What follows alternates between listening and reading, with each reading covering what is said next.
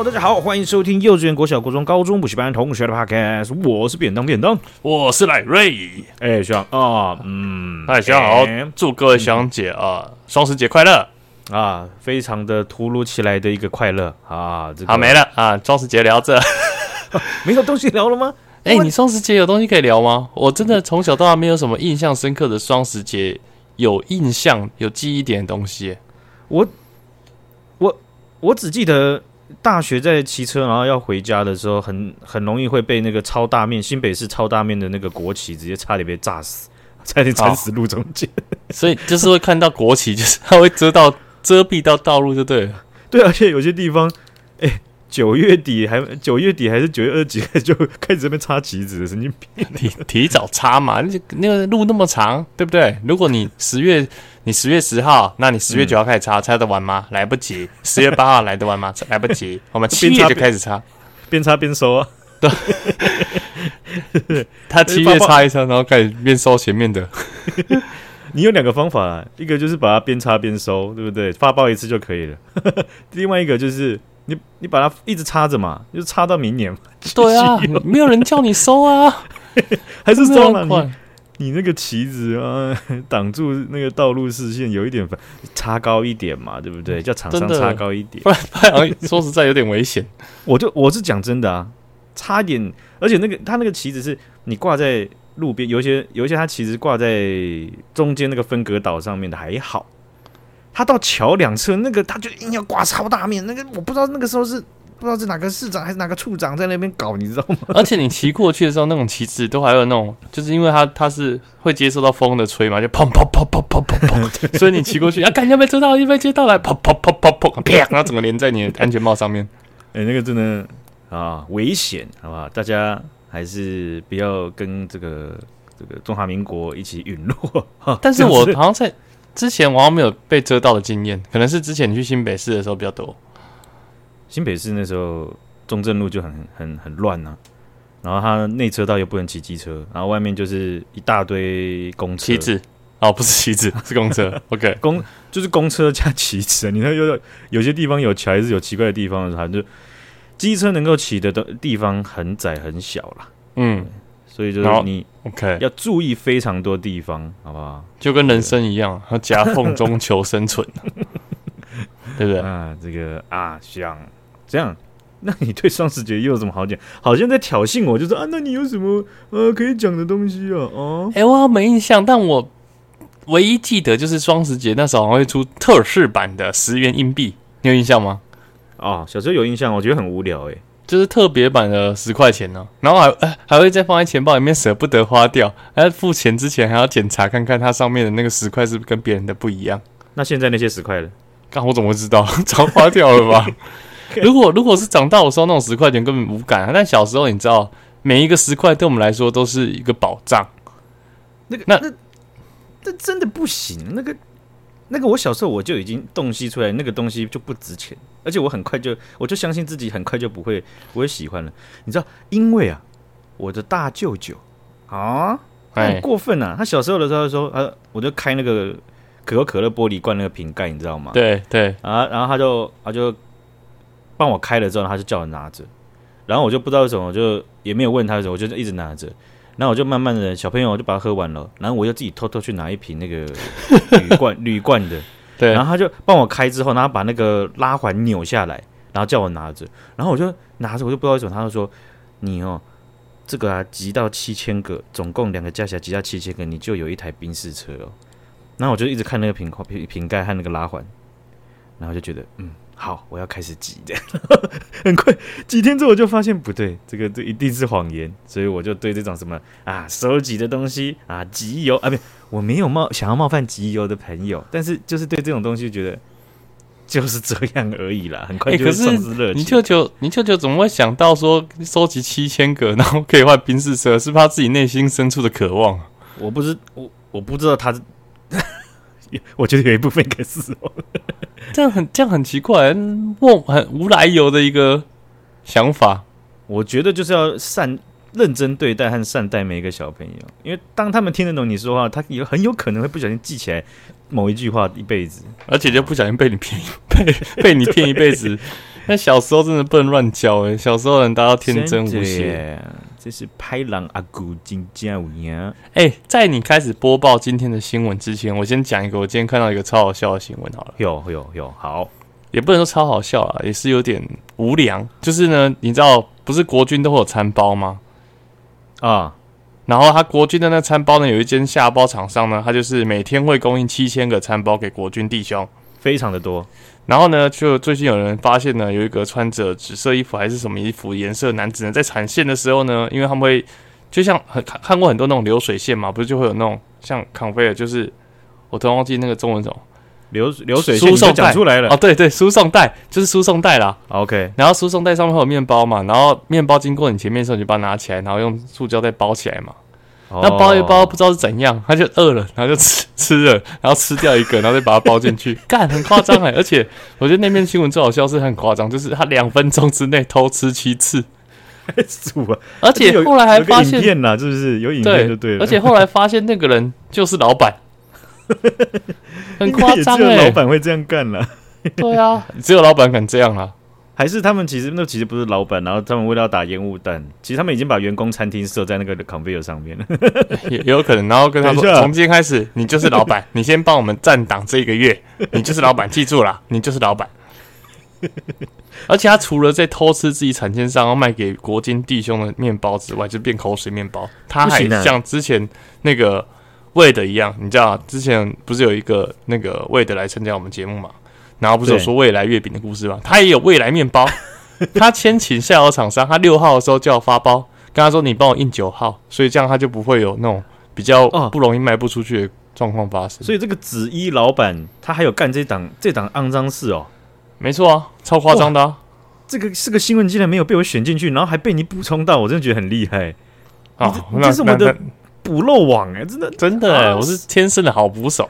天哪，哇塞，这个这个。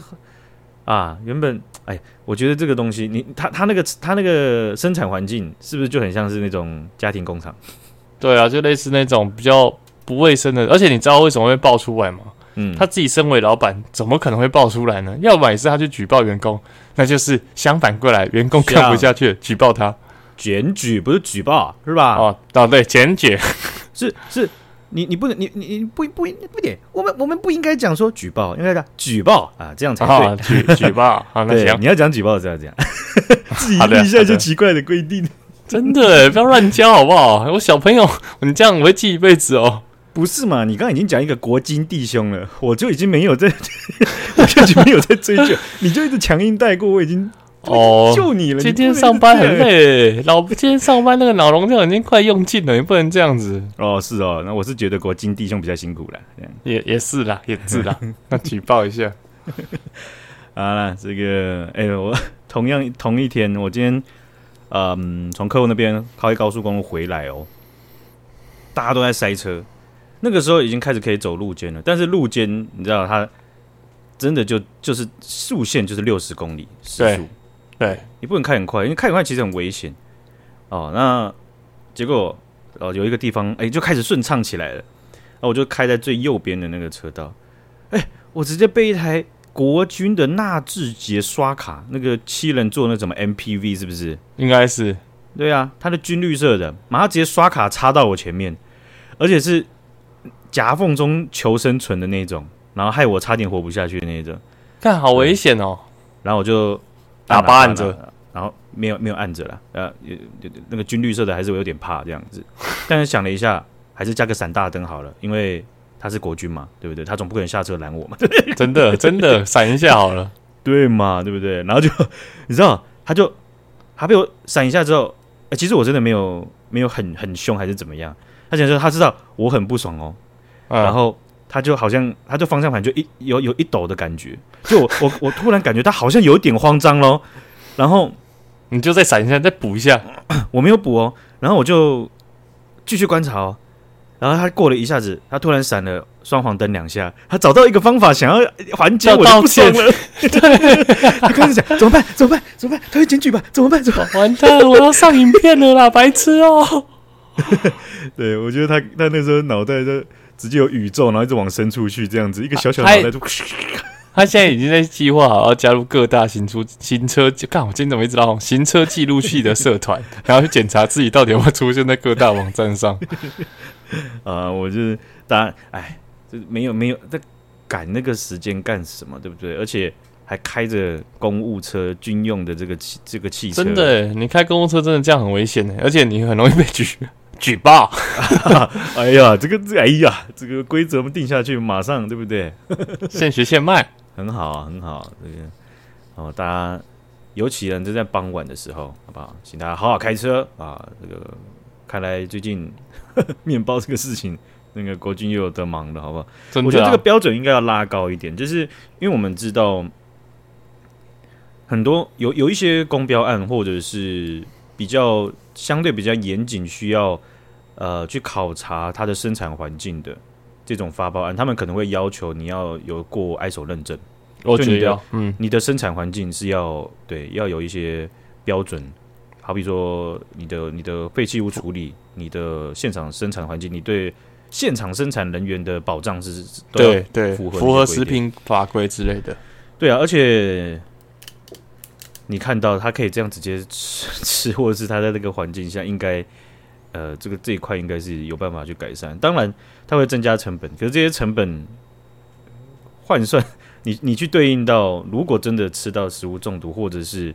呃，吃到过期的怎么样的，对不对？这样子的真的啊，算小钱了啦。对啊，好不好？这个哈，但不好吧？这个爆出来是就是员工吗？是有确定是员工检举的吗？我看到那篇新闻写员工啦，我我不是我自己本人确定的。好好，没问题，我的新闻也都是这样啊，不是啊。好，我们来看一下了哈，这个把这个目光拉到美国了哈。那纽约大学有一名八十四岁的有机化学教授，他叫呃 Maitland 啊 Jones 啊琼斯，我们叫他琼斯教授好了。呃，琼斯教授他有开了一门非常权威的课，但这门课程他被指控，被学生指控说太难了啊，遭到学生连控哦，好扯哦。你没有修过很难的课吗？有啊，之前研究所老师就专门开那种很难的课啊，然后指定我们都要去上啊。那你为什么会怀疑有人会指控这件事情？我就我我完全不敢怀疑，我应该说我完全不会怀疑有人会指控这件事。我只是跟你说我去上过，而且我觉得大家应该就是默默的把它修完。哦，你说大家都是就觉得就是干好难哦，可是没有想到就是说哦会把这个东西觉得干。那学校怎么怎么会容忍这种事情？这样，如果我真的去修到一门很难的课，你刚才说干七八，这怎么过啊？靠背哦，然后就一直干，一直干，一直干，但你还是不会想到要跟别人联署，然后也不会想要常常一起靠背什么的。那就是因为我们不是纽约大学的嘛？没没错，没错，就是因为这样啊。呃，那他的这门课啊，他被联署的原因不是只有单纯太难啊，呃，因为学生当然有跟他去做沟通，那这个老师。这位教授琼斯，他也有去去去反映一些他的他的想法，但是这样子的过程最终是不欢而散的，所以才会有联署这件事情。首先，他对于班级的平均分，他并不打算公布。你不公布每个学生的分数，这个是是合逻辑的。OK，但是平均分这件事情可以吧？这可以吧？对，那那这个东西就会。会是学生争论的一个点。学生想要知道平均分，就是想要知道是不是大家他妈都考的超烂。真的啊？你这样办，你要怎么回去跟你妈说？妈，不是啊，我这三十六分，跟我们平均就二十五分呢。这不是小时候最强的开脱招式吗？他们搞不好就是要回家开脱啊！你没公布，他们怎么开脱？他们不能开脱，被妈妈骂，那生气的会是谁呢？就是你啊，教授，你本人啊，你是升天的，就是他了，好不好？对啊。他们一开始，你看这个这个这个提起的这样这样的诉求很合逻辑嘛，而且那是自救，那不是弄你，那是自救啊，对不对？对啊，对啊。呃呃，后后来呢，呃，就学生又有讨论到另外一个东西，就是说，好，要不然教授你让课程可以被录影这样子，OK，这这个东西就可以被检视，知道就是说这过程还有到考试，他们他们原本的那个期中、期末考加起来总共有三次哦，一般规定是两次，哦、是、呃、就是琼斯教授把自己的课程变成三次。很矜持啊，但是这个这些学生呢，他们提出要求说要改为两次的时候，其实琼斯教授有有更改，有把它改成两次，OK，但是强度还是太高了，很高啊。那后来呢，呃，学生的总体的结论就是在这些沟通上面，这些事件事件的沟通上面呢，琼斯教授基本上态度是不善的，他他不是很很很愿意聆听这些，他觉得他是被找麻烦这样子。嗯嗯。那他学生开始发起联署啊，好，我先讲结论。最后这个琼斯教授呢，他被纽约大学以未能达到学校对教职员的要求而解雇。我靠，太严重了吧！他直接被解雇。我先讲这样，琼斯教授啊，他在有机化学领域，他是基本上是是，嗯，就是台湾也很很少有的那种那种权威。OK，对，那他他在不同的学校执教或者是开设课程已经有很长的时间。那，尤其他开这门课，他自己的教授经验已经有数十年这么久了。那他应该是第一次碰到这种铁板。我认为。我自己猜测了，应该不是。但是你说的铁板被联署用掉这件事，真的应该就是第一次。真的铁板真的铁板，这很扯。对，好，那这数十年其实我也也不一定能证明什么，因为像以前在大学的时候修那种离散数学，因为老师拿出不知道三十年前的笔记，那点就泛黄了，已经快变成那个经文还是什么了，然后拿出来就照抄这样子。那个基本上就是没在上，他就是那是他没在上。可是有一些老师，他拿着三十年。以前的笔记，他可以上的让你懂嘛，对不对？真的，哎、欸，可是他那个是教太难，然后学生完全无法吸收，还是他其实当太多人？他这样子就是说，他自己的东西，他可能是很热衷，因为我有修过像这样老师的课，因为我就看他的他他的这个琼斯教授的资料，他自己出的教科书，应该说他自己的出的书就是教科书了，他已经出到第五版了，看、哦 okay 哦、好屌，还有在进版刷了。可是我我你知道大学也有这样啊。嗯啊，各各位同学，我书名写在上面哈、哦，到时候我们就是用这本一看，看他写的，啊，不知道已经几刷了，然后都都在卖自己的书啊，哎、啊，也他教他教这门课，你你也不能说他怎么样，对，然后真的啊，真的、超贵，之前大学修课的书都蛮贵的，但是我觉得这个某种程度上就合理，但是就看看教授他是他是怎么样，结果真的有那种就是他买了他的书之后。其实你修修到三分之二的课程，你就会发现，其实不用那本书也可以上的。对，所以就是在有些人真的是单纯的卖书的啊。那这样子的联署呢，他们学生的部分是由八十二位的学生组成一个小组，他们去去一直去组织，然后去探讨，然后去跟教授沟通。他们主要最起初就是我刚刚讲，他们认为教学方式和教学的整个成成成果都对他们来讲是太难了，而且。太难是怎么样断定？就是学生几乎全部都拿到了很不好的分数哦。Oh, okay. 那他们有讲一个理由，就是说我们希望校方能够了解到这一门课它的退选率非常高，而且继续修下去的人，他的低分的情况是很明显的，可以看到学生没有办法把学习和健康摆在第一位了。哦，就是要疯狂学习，是不是？对，应该说为了学习，没有办法把健康摆在第一位。简单讲，换句话说，就是这个教授把三学分当九学分在教了啦。哦，很扎实，很硬呐、啊。对啊，你你你你很很大的空间，你也没办法就去去挑战他。但是，呃，看来这件事情已经严重到一些一些学生，他们某一届学生已经受不了了，就认为说我用生命去拼，我就一直读一直读。但是我还是拿到十五分而已，对，看好夸张哦，而且居然会直接被革职诶，而且这件事情为为什么会上升的，或怎么讲，就是热度这么的大，就是因为他不只是单纯是把健康压下去，有一些他们为了要去读医学院或者是分数门槛门槛很高要求的学校，这门课就会使他们没有办法升到医学院。哦，可能是必修其中一堂必修课。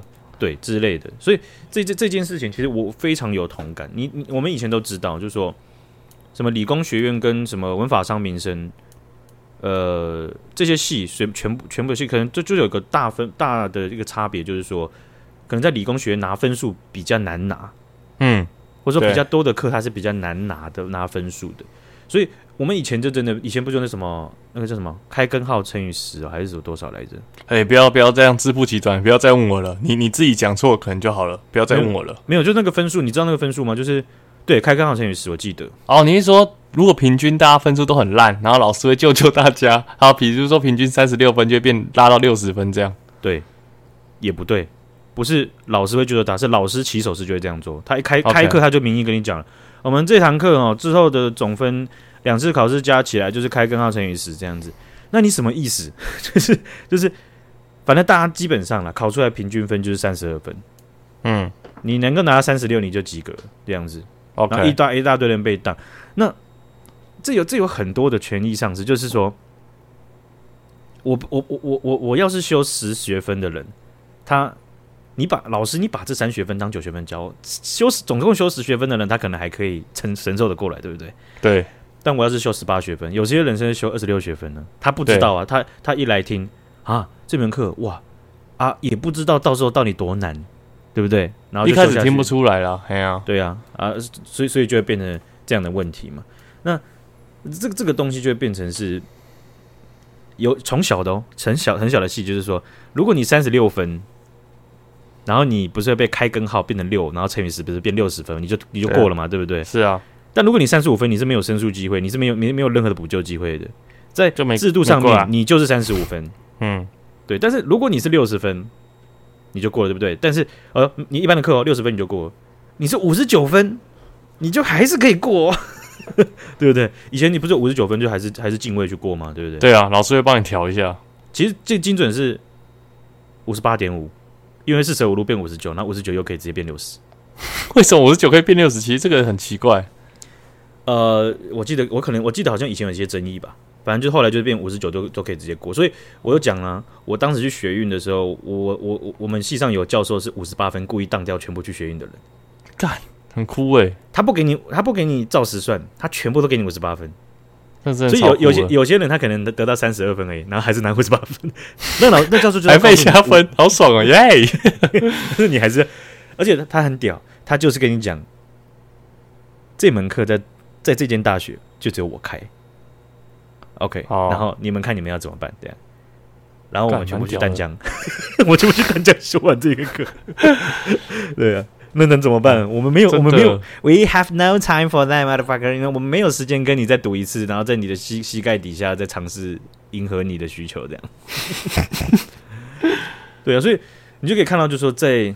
纽约大学这个事件，他们其实会蛮两难的。但琼斯教授他有一一他的同事有为他去去去袒护，去讲一些他有做的努力。好比说，琼斯教授他有花个人自己的这个钱呐、啊，花了五千美金去拍一些给这个 COVID-19 期间啊武汉肺炎确诊者这些学生们的一些一些额外的教材，这样子。哦，蛮用心的。但是也有学生指出来说，这一些教材其实。完完全称不上是足够的援助和资和和资料，就是这件事情是美意，可是探讨其探讨它里面提供的内容，其实远远不足够这样子。OK，哦，那能要不要花到自己钱，那就是另外一回事了啊。总之，呃，这位八十四岁的琼斯教授呢，他现在已经被洗头路了嘛，那他也不觉得说他要想要要回这份工作了。但是他只是希望这同样的事情不要发生在其他人身上，他是这样表示的。而且我觉得八十四岁，我觉得他应该是没有很 care 这份薪水带来的收入。我觉得他比较想要的应该是光荣的退休嘛。你看他都做到八十四岁了，怎么可能会想要在人生晚年，然后会留下一个被洗逃了的这种污点？我觉得有一些老师他们真的是很努力，因为我有修过，像是某呃，好像好像是微积分还是什么，然后那老师不是我们系上的。他是真的很努力在教他，但他就是三学分把他当九学分在教的那种教授之一，就是很很硬。对，他很想要把他的知识都传授给你，可是碍于制度，学校给你的时数就这样，学校给你的学分就是这样。可是你要硬要把三学分讲到九学，呃，讲到九学分的话，对学生来讲他就必须要消，他不消化他就挂。但是，嗯嗯，学生都一个人一天都是二十四小时，所以这就有点制度上两难，是。啊、所以，我我我是觉得，嗯，学学分的修学学分上面，也许可以做一些这些改变，因为你看，像我们我们在大学的时候，绝大部分都是三学分的，最高，对不对？所以没有更高的了，差不多。嗯，我是不知道哦，对我也没有修过那样子的，所以我会觉得，嗯，学生这这些东西真的是。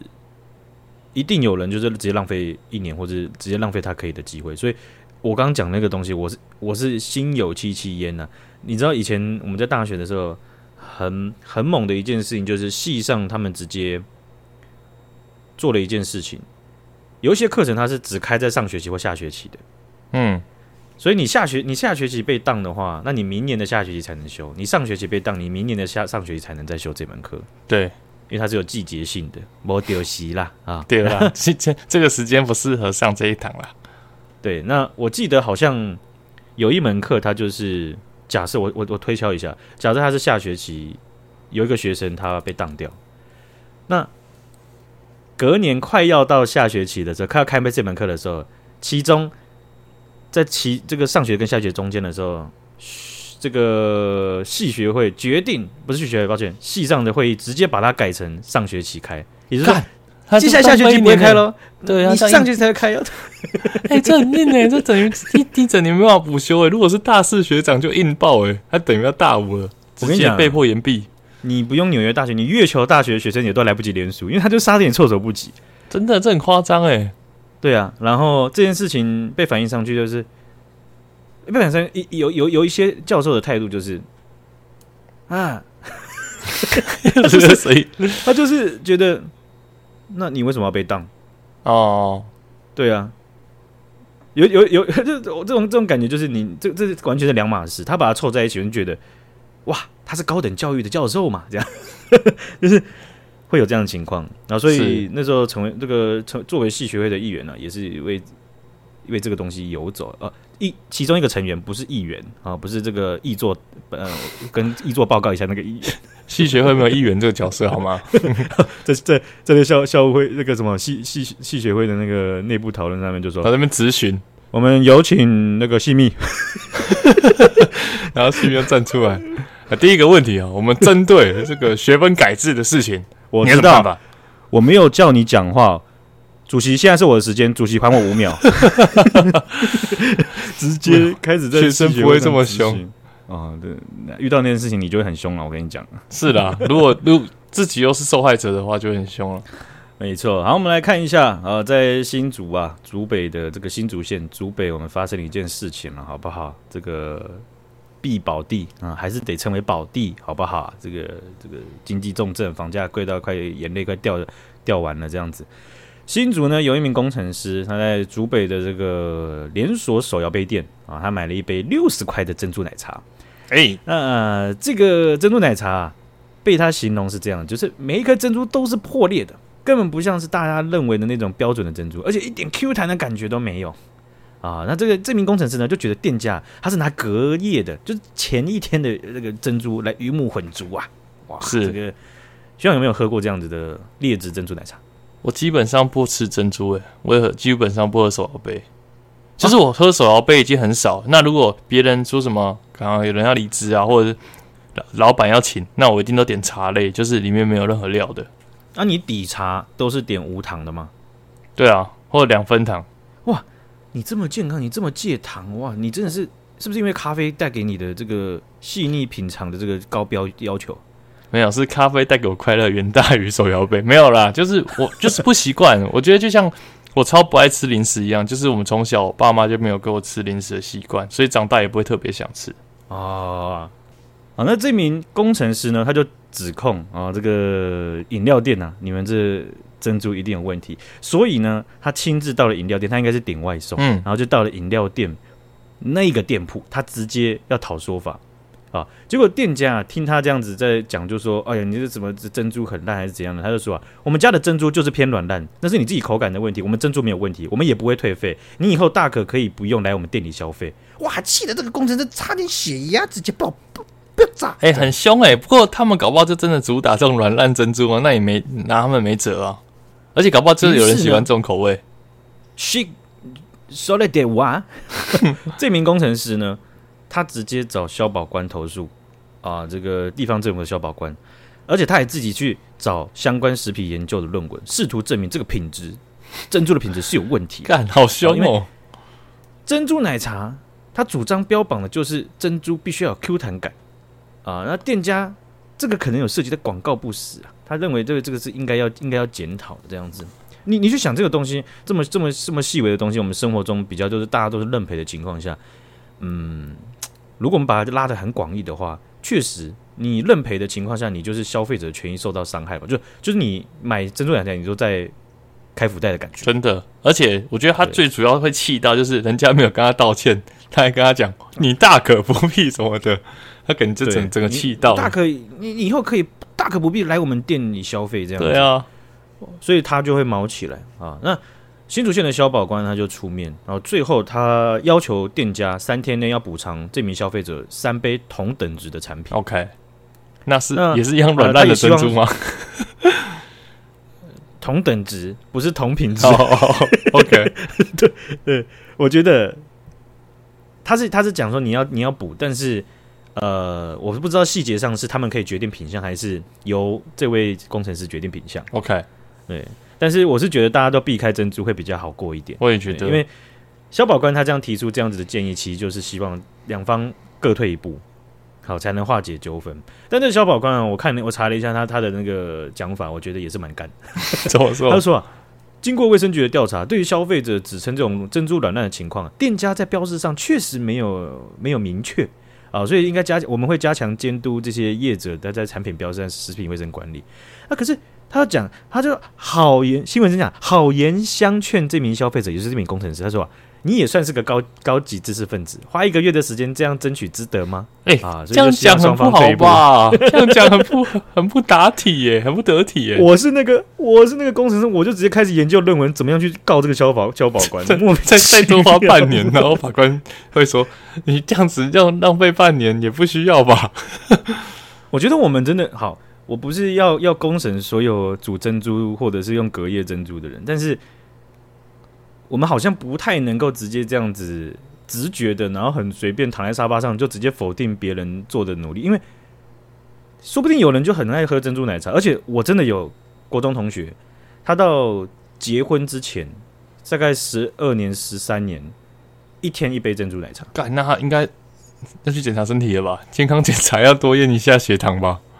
他他身体不知道健康检查怎样，但是他现在人还算还还不错了。他现在没有再喝了，okay. 因为他他他要要生 baby 嘛，对不对啊，那他你看到就是说喝珍珠奶茶也是他的权，他就是花钱，他就是一般的消费，他每一次的消费都像我们去买饮料或是买咖啡或者买什么一样，是对那。这名工程师，他间接说不定就是帮到这样子的人，就是其实是帮到我们全部有可能会吃到那个东西的人，对啊，所以这个东西也确实会想啊，就是，诶，食品卫生管理或者是产品标示，怎么去标示珍珠的 Q 度呢？对不对？但我觉得其实这个，因为我现在听只有听到这个新闻，我会想会不会有点片面，就是搞不好这真正工程师就对珍珠太严格了，搞不好平常其他人吃都没有这个问题。我觉得你讲的很好，因为我们两个。或是各位学长姐，你们现在我们都没有吃到那个珍珠。对啊，就算我们吃到，嗯、我们相信大概有三分之一的会觉得还好吧，就是就是比较没有那么 Q，没有那么新鲜的感觉，还好，嗯、应该也不至于隔夜吧。这样，反正大家的感受都会不同。对，但是所以所以我会觉得是说，虽然站在消保官的立场下面，他也没有办法去抓得很精确，抓出一个标准，让两边都觉得非常的有有道理。我觉得没有办法。但是至少不应该去，就是啊，你好歹也算是个高级。我也觉得，这我讲这种话真的会牙起来。他就是已经是被激不得的人了。你对，你这你你你已经发现他这样子就就毛起来去看论文什么，你还敢这样激，也是蛮屌的。那种白目哎，真的是对啊。所以你就看到消保官这个职位也不是很好做，真的，因为有有些东西你就是要让两个都满意。某种程度上就是克服，有一种克服要安抚别人的心对啊，好难哦。好，我们来看一下哈，这个中国社会的最近有一个呃文章吧，或者是一个话题上了热搜啊。但是这个热搜按照它的 trending 的这个趋势呢，看起来也是呃有被压缩空间了哈。那这件事情呢、啊，它的事件名称叫做两百元电视。哦，这两百元电视啊啊，这个冲上热搜榜上的速度非常快。啊，那这个文章原本叫做“两百元电视今年最大惨案”啊，这是什么意思呢？就是说，在淘宝上啊，或者是一些他们的网购平台上有卖那种非常便宜的电视，两百块很扯诶，就等于折合台币大概一千多块而已。没有，对，没有到一千块，超便宜的。哦、对对，那那个电视它就是真的可以看啊，那不会有很好的画质，荧幕也很小，然后但是就是方便这样子。那这个东西这样子的一个产品为什么会爆炸？他那个文章开头就讲，在当今社会，你可以用两百块钱，两百块钱人民币去餐厅吃上一顿火锅，去娱乐场所唱一次 K，又或者是买一件有牌子的衣服，但你可能想不到，两百块钱还可以买一台电视。因为呢，有一个人发现了，他在一个购物平台上面有一种电视，就是这种两百块电视，它的销量非常可观。然后他还想说，哎，这是不是刷榜的，对不对？嗯嗯、这是不是自己去刷刷那个购买记录的？啊结果发现了，他有一些卖家，他每一个月就卖出了几万台啊，甚至甚至破十万的。那他们有一个功能就是买家秀，其实就是买家评价了。OK，、啊、买家的那个 feedback 嘛，对不对？啊，回馈回馈他那些。那呃，有用过呃虾皮或者是在一些一些其他平台就知道，就是说他的那个回馈，他其实有些东西他会送红包，或者是会送一些点数给你。就是如果你有留言去。就是如果你有来参加，你有购买东西，然后你有留言的话，你可以获得一些虾币之类的，或者是一些回馈，对，让你下次在消费其他东西的时候可以去折抵。对，所以这种电视，呃，这位作者他也发现一件事情，就是说这些商品他们留留下买呃购买后的评论的比例非常高。OK，留了非常非常多，然后他就看了一下，他就说：“哎呀，看了一圈买家秀，让人心里一沉。”这些买家秀里面都秀着他们真实的居住环境，那种合不上的抽屉、磕掉漆、磕磕掉漆的沙发，而每个家具都已经破烂不堪了。在这些买家秀背后啊，藏了一个真实世界。有的，有的我就看了，他有的就是放在冰箱上面，然后人就坐得远远的，因为也没办法拉得很近，因为这太糊了，是不是？那电视太糊了吗？不是，是是他们没他们没有一个地方去好好的放那个电视。Okay. 哦，了解了解。对，所以他们就会放在一个不，你因为你一般来讲就是沙发这样坐的很舒服嘛，然后把它放在正中间嘛，对不对？嗯嗯。但他们就是没有这么好的条件和家具，所以他们只好找一个平台就放着就看了就算了 OK 这样子。然后也有人就是家徒四壁，然后呃这样子的现象，这样子的这些照片或影片，跟你你看到淘宝上其他人买其他东西的。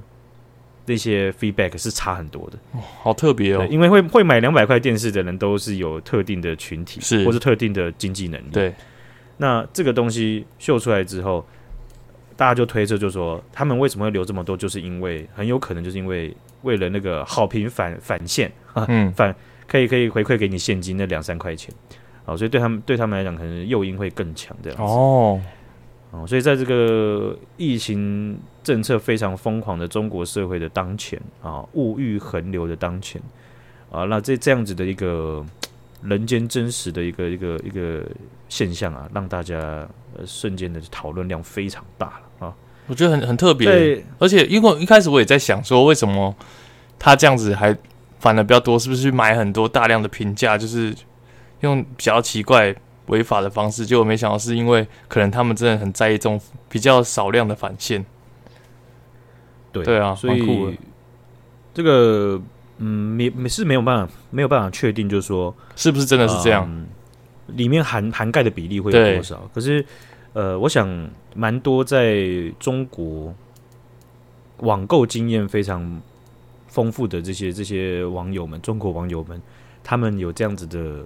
一些看法，我觉得应该也是某种程度上应该算是准的。对啊，我也知道，就是说，对，就那些评论跟一般的就很不一样。对，真实评论看起来很多，而且都有这样的样态了，这样子。嗯、好，我们今天就分享到这边啦，谢谢徐阳姐，谢谢学长，谢谢大家，大家拜拜，再见。